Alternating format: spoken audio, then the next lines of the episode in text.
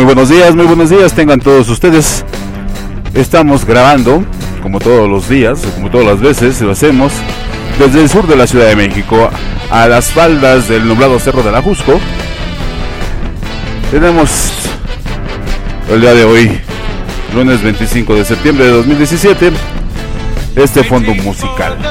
Este fondo musical a cargo de la superbanda Chicago, que me hacen sentir así como que soy, no sé, un superhéroe y me están esperando con los brazos abiertos para darme mi bien merecida recompensa. Lo que escuchamos es 25 or 6 to 4.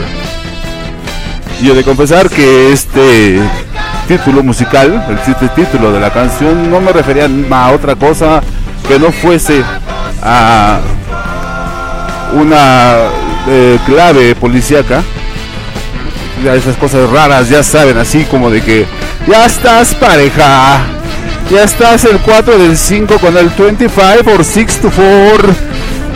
Pero no, este título es algo completamente diferente.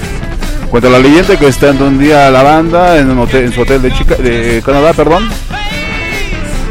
y pues ya entramos en copas, empezaron los cuates, pues como que sí, como que no, y qué óvole, que tú, que yo, que acá y everybody, everywhere, que te la sacas, que me la saco, que sí, que no. Cosas de hombres, ustedes saben. Y decidieron aventarse una apuesta. Tenían 25 o 26 minutos, dependiendo de quién lo viera, antes de que dieran las 4 de la madrugada, para terminar una canción de principio a fin. Y el resultado de esa apuesta es lo que estamos escuchando. Una oda a la procrastinación, el grado máximo de alchilismo, cámara, como va, me la rifo. Y es esto que escuchamos aquí.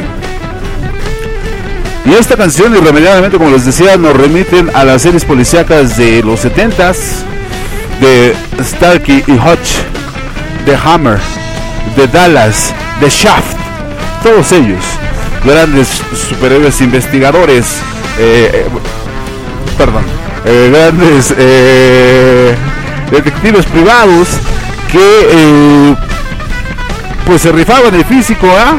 por ayudar a toda la gente.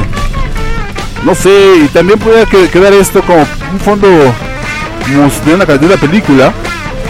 Ya saben, las escenas finales.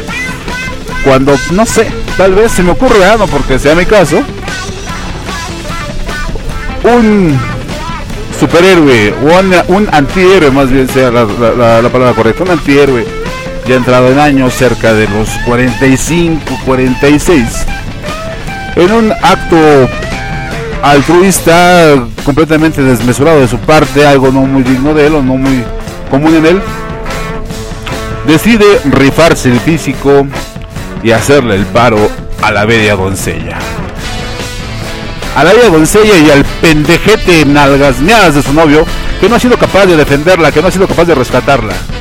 Y él, nuestro super antihéroe, se decide y se dirige a pelearse con los más malosos malos.